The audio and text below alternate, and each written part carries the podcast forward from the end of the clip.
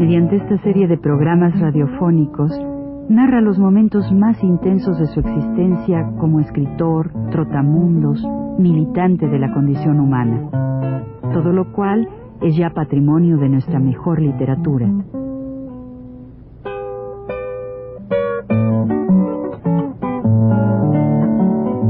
Con ustedes, Juan de la Cabada.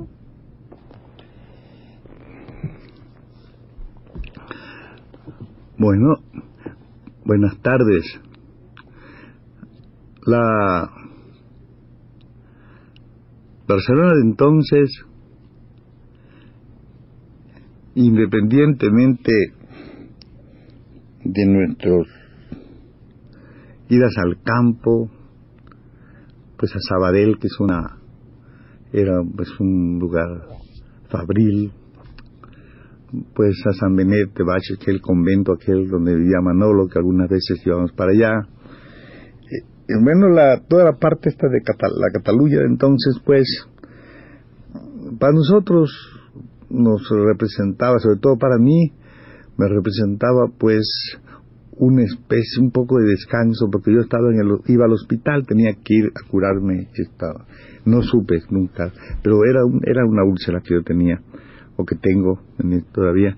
Y en ese tiempo, pues, se había, estaba, me molestaba, en el frente me molestaba mucho, y ahora aquí todavía me molestaba. Entonces tuve que ir, al, iba en unas mañanas al hospital clínico por algún tiempo. Iba yo al clínico y me, una persona magnífica me hizo análisis, me hizo cosas y por fin me fue, me fue curando, me fue curando, sí eso me, me alivié bastante, ¿no? Y, pero, entre tanto, nos encontrábamos con algunas gente, alguna frecuencia. Íbamos a la embajada y salía yo en las tardes. Bueno, salía no, sino que me pedía el, el, el señor embajador Tejeda que lo acompañara a buscar libros. Era una cosa para mí un poquito así azarante, digamos, porque pues no sabía qué libros quería, ¿verdad? Y él pues casi nunca compraba los libros, más los miraba con el bastón, iba apuntando todas esas cosas. Luego llegamos y muchas veces me invitaba, ¿verdad?, a comer en la embajada y nos quedábamos comiendo. Después de eso nos sentábamos a conversar y él, como conté hace un rato, cómo se, cómo, cómo se gastaba para dormir, pues en medio de la conversación dormía su siesta, en presencia de todos nosotros, echaba sus ronquidos como de costumbre, y bueno, y así era la, la cosa con los amigos y todas estas, a veces también el, el, el cónsul, pues con él salíamos a, pues, a tomar la copa y todo esto, ¿no? Ahora bien, en el, en el hotel había gentes curiosas, ¿no? Pude ahí en ese, tiempo, en esa temporada, todo el tiempo que yo estuve ahí, estuvo Hemingway. Estuvo Hemingway. Comía en una de aquellas, nosotros muchas veces no comíamos allí, pero algunas veces sí. Pero comía en una mesa cercana a la mía, estaba siempre ahí. Es una personalidad que a mí nunca me, vamos, no, no, no, no tuve nunca yo deseos, ni, y creo que ningún español, casi ninguno de nuestros amigos, los que estábamos allí, ni Cernuda, ni, ni, ni, Bergamín, ni, ni, ni, Emilio Prado, ni, eh, ni, ni Manuel Toraguirre, ninguno. Nos acercábamos a él, porque estaba siempre con un fotógrafo gringo, él con su entonces eh, bigote espeso, así, bastante sangrón. Era así era su naturaleza. Puede ser que, no sé yo, a mí no me gusta ni, ni literariamente, pero bueno, tiene mucho nombre, además fue premio Nobel, por algo sería, ¿verdad? Pero a mí naturalmente no, no, no es de mi predilección. Y estaban ahí también, ah, pero había, llegó también aquel Paul Robson, un negro cantante de aquel tiempo, muy simpático. bueno, uno tiene esa preferencia, ¿no? Por gente que le agrada, ¿no? Le gusta y todo eso. Y estuve viviendo en alguna ocasión allí también, todo el tiempo, nosotros estuvimos a los últimos tiempos, estuve también don Antonio Machado con su familia. Yo quiero hablar un poco de don Antonio antes de, de, tomar ya la cosa con Basols, porque es un personaje que sí debe uno hacer hincapié en, por, sus méritos, por su valor y por todo. Vamos a conversar un poco de don Antonio. Don Antonio no lo conocí yo en Barcelona. A don Antonio lo había conocido yo en un pueblecillo de Valencia, donde fuimos a verlo. Precisamente, me parece que fue Sánchez Barbudo, me parece que fue Varela, Lorenzo Varela, jóvenes todos ellos, y, algún otro de los muchachos de aquel tiempo.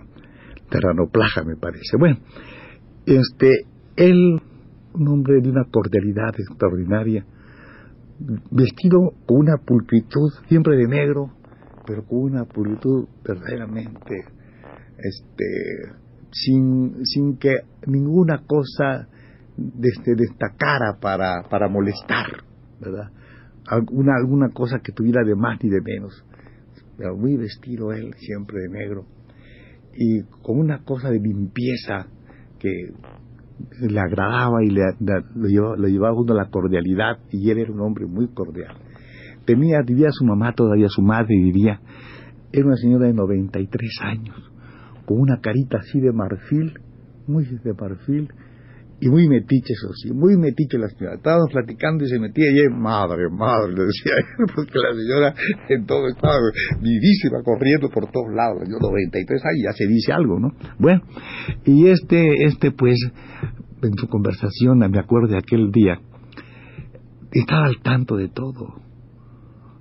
Habló allí de Juárez, muy curioso caso, ¿verdad? Con gran simpatía de Juárez, de la época del imperio gran simpatía de Juárez. Luego estuvo hablando de sus, amigos americanos, ¿verdad? Pues de Rubén Darío, que también era su amigo, y hablaba de él. Pero de repente lo que más me extrañó es que él dijo, ¿y qué será?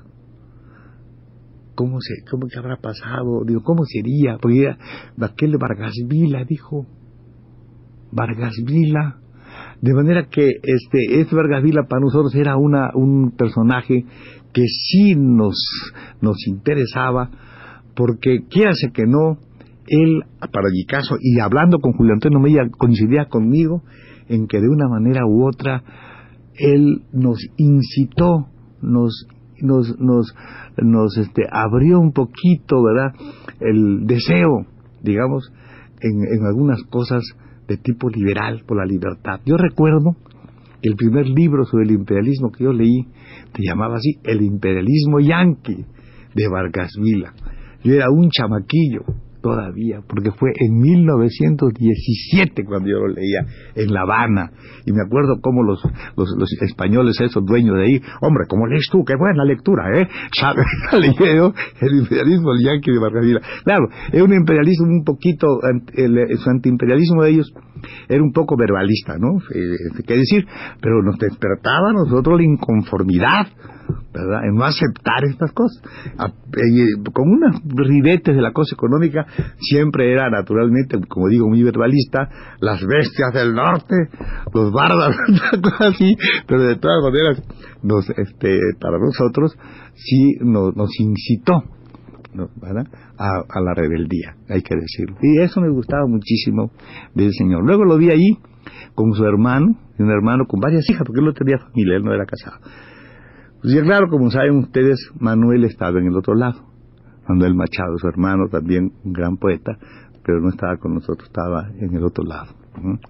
Y, claro, este, allá en ese hotel, cuando veían esta, esta familia, las tres muchachas, todas, pero todas vestidas como yo dije el otro día, que era muy, muy mucho en la, en la, en la provincia española, en los pueblos españoles. Todo blanco y negro las casas blancas y las mujeres todas de negro, todas de negro. Y dije yo que en la tienda de Don Cecilio o la casa de la moda, en el pueblo que se llama que se, que se llama Villanueva de la Serena, me acerqué, ahí en Extremadura, me acerqué a ver qué compraban. Y entonces una señora dijo, tela negra para bata, tela negra para bata. Es decir, todos compraban tela negra para bata y la otra diga, debe para mí lienzo moreno. Lienzo moreno. Y eso naturalmente destacaba el vestido general. En negro toda la gente. El campesino vestido también de negro con sus fajas negras, todo aquel sombrero negro, todo, ¿no? Y luego después estos cuates que vestían así como digo, en general, pues era esta cosa, las cajas encaladas. ¿Tendremos tiempo todavía de hablar de Basols? Bueno, vamos a contar de Basols. Pues allí, en, en esa España, de, la época de los bombardeos muy fuertes, llegó también don Narciso Basols, aquel hombre extraordinario a quien decía yo que le rindo este homenaje para mí se me hace poco porque en realidad era, es un, mexicano a quien todos debían conocer por muchas, por muchas cosas, por su honestidad, por su claridad de concepto, por, por su franqueza en entregar los problemas. Un hombre de, de una gran talla, a quien muy poca gente habla de él ahora, ¿no? Pero es así. Y él estaba ya con nosotros, él estaba ya nervioso, siempre así como un, un tipo así eh, ágil, muy ligero, yo no sabía realmente que él era muy amigo, le gustaba mucho la competencia, no lo sabía yo. A, competir con la gente no lo sabía, lo vine a saber después, allá un poco, y luego aquí en México, cuando nos invitaba siempre a jugar frontenis, porque él toda la vida lo practicó, uno no lo practica, claro, nos ganaba, pero de todas maneras, él siempre estaba muy atento a la cosa de competir, cosa que a mí no me gusta no me gusta en ciertos aspectos, no, me gusta. No me gusta competir este, en esas cosas, ¿verdad? Pero bueno, algunas veces hay que aceptar, ¿no? Entonces una noche se me presentó don Narciso y quién sabe cómo averiguó que esa noche iba a ser una cosa de bombardeos terribles en Barcelona. Total que me convenció a levantarme de la cama, salir con él y nos fuimos y nos echamos a caminar por aquellas calles. Ustedes comprenderán que si viene un bombardeo muy en serio, estando por la calle, es tan peligroso como quedarse en la casa, pero bueno, nos, fuimos por ahí, camine y camine. Fuimos, pasamos por el barrio chino, la, esa vida nocturna que hay en todas partes, zonas de tolerancia y todo aquello, y fuimos, a, pasamos por el paralelo, y de allá llegamos hasta Monjuich, que es una, nomás una montaña, ha sido, pero ha sido hasta prisión, ¿no? Bueno, pero por esos lados ahí también como resguardos así debajo de aquella montaña. Ya era muy tarde, creo que serían como las tres de la mañana. Y aquel señor tan importante, que había sido ministro de Hacienda, que había sido ministro de Educación Pública, que había tenido los cargos, quizá menos el de presidente de la República, de los más importantes de este país, que había sido el representante de México en lo, en lo que entonces se llamaba la Liga de las Naciones, este señor, ¿verdad? Y yo, muy, yo pues, no importa porque a mí que me importa, yo sé, pero él así muy, nos metimos ahí debajo de la tierra, y ahí nos acostamos muy tranquilos, allá debajo de una de las, de las estivaciones estos de Monjuich. Ahí nos quedamos. Al día siguiente, muy tranquilo, vinimos. Él jamás, ¿verdad?, hizo nunca alusión, le daba, creo que lo mismo dormir en un, en un, en un bullido lecho que en aquel sitio de las piedras del, del, del, monte del, del Monjuich. Bueno, este hombre, un día yo sí, la cosa de la competencia la veo un día que nos fuimos a un lugar que se llama Montserrat, muy cerca de allá, pero estábamos caminando y me dice este señor, ¿quién llega primero? Y se pone a correr, y yo también como gato ahí detrás de él, y a correr, y claro, eh, yo también soy un poco ágil, no corrimos y creo que llegamos igual, pero a mí lo que me admiraba era cómo este señor tan serio le gustaba estas cosas tan sencillas, como echar a correr con otro con otro hombre, con otro muchacho, con otro de, otra gente. Eh, después, quizá vamos a referirnos durante toda esta, todo, quizá toda esta plática que hemos de tener con ustedes, vamos a referirnos muchas veces al gran hombre que se llamó don Narciso Basols. Buenas tardes.